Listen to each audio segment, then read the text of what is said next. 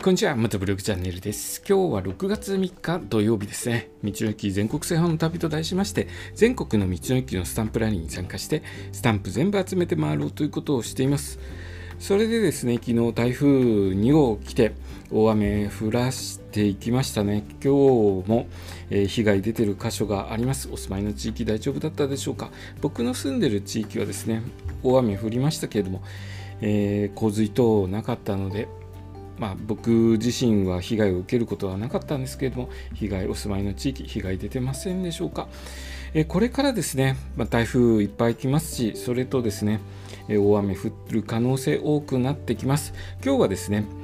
えー、冠水した道路を走る際の注意点について簡単にお話ししようと思います。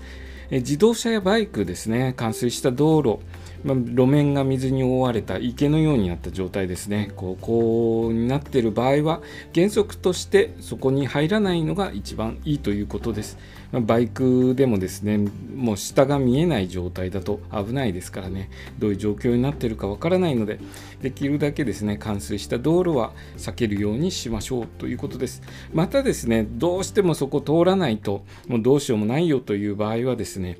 できる限りゆっくり走り抜けるという方がいいそうです。え気持ち的にはですね、一気に走り抜けた方が、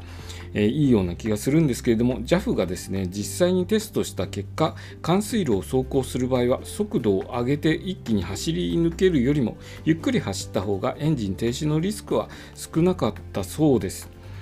これ、バイクもですね、まあ、ゆっくり走った方がいいですね。エンジン、そしてですね、エンジン止まった場合ですね、エンジンをかけない方がいいです。水吸ってますので、下手にエンジンをかけてしまうと、エンジン壊す原因になりますので、もしですね、冠水路で水がある中、エンジン止まってしまった場合は、エンジンをかけないようにしましょう。その他にもですね、車の場合はハイブリッド車とかもありますので、イグニッションをオンにしてしまうと、えー電流が流れてですね発火したり感電したりっていう恐れもありますので冠水路でですね毎日エンジンが止まった場合には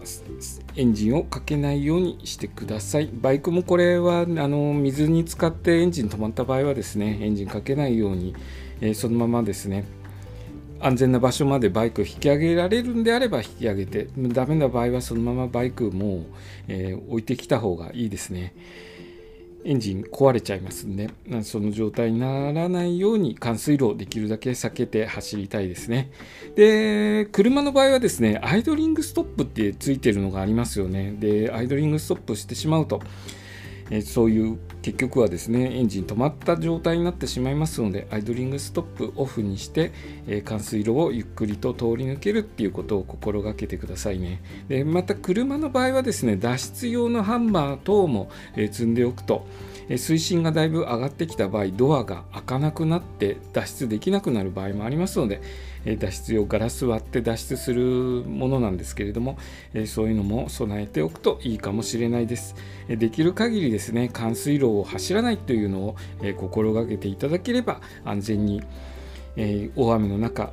走行できるかなと思います。えまあ、とにかくですね、大雨降っているときは車、乗り物ですね、バイクとか乗り物、乗らないように心がけたいですね。僕もですね、ちょっと大雨降っているときは、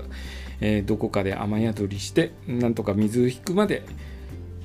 ちょっと待ってですね、安全に走れる状況になるまで待っていこうと思います。これからですね、大雨とか台風来るシーズン多くなってきますので、えー、十分に注意していきたいと思います。今日はですね、冠水した道路を走る際の注意点についてお話しさせていただきました。今日の放送もお聴きいただきありがとうございました。それではまた明日。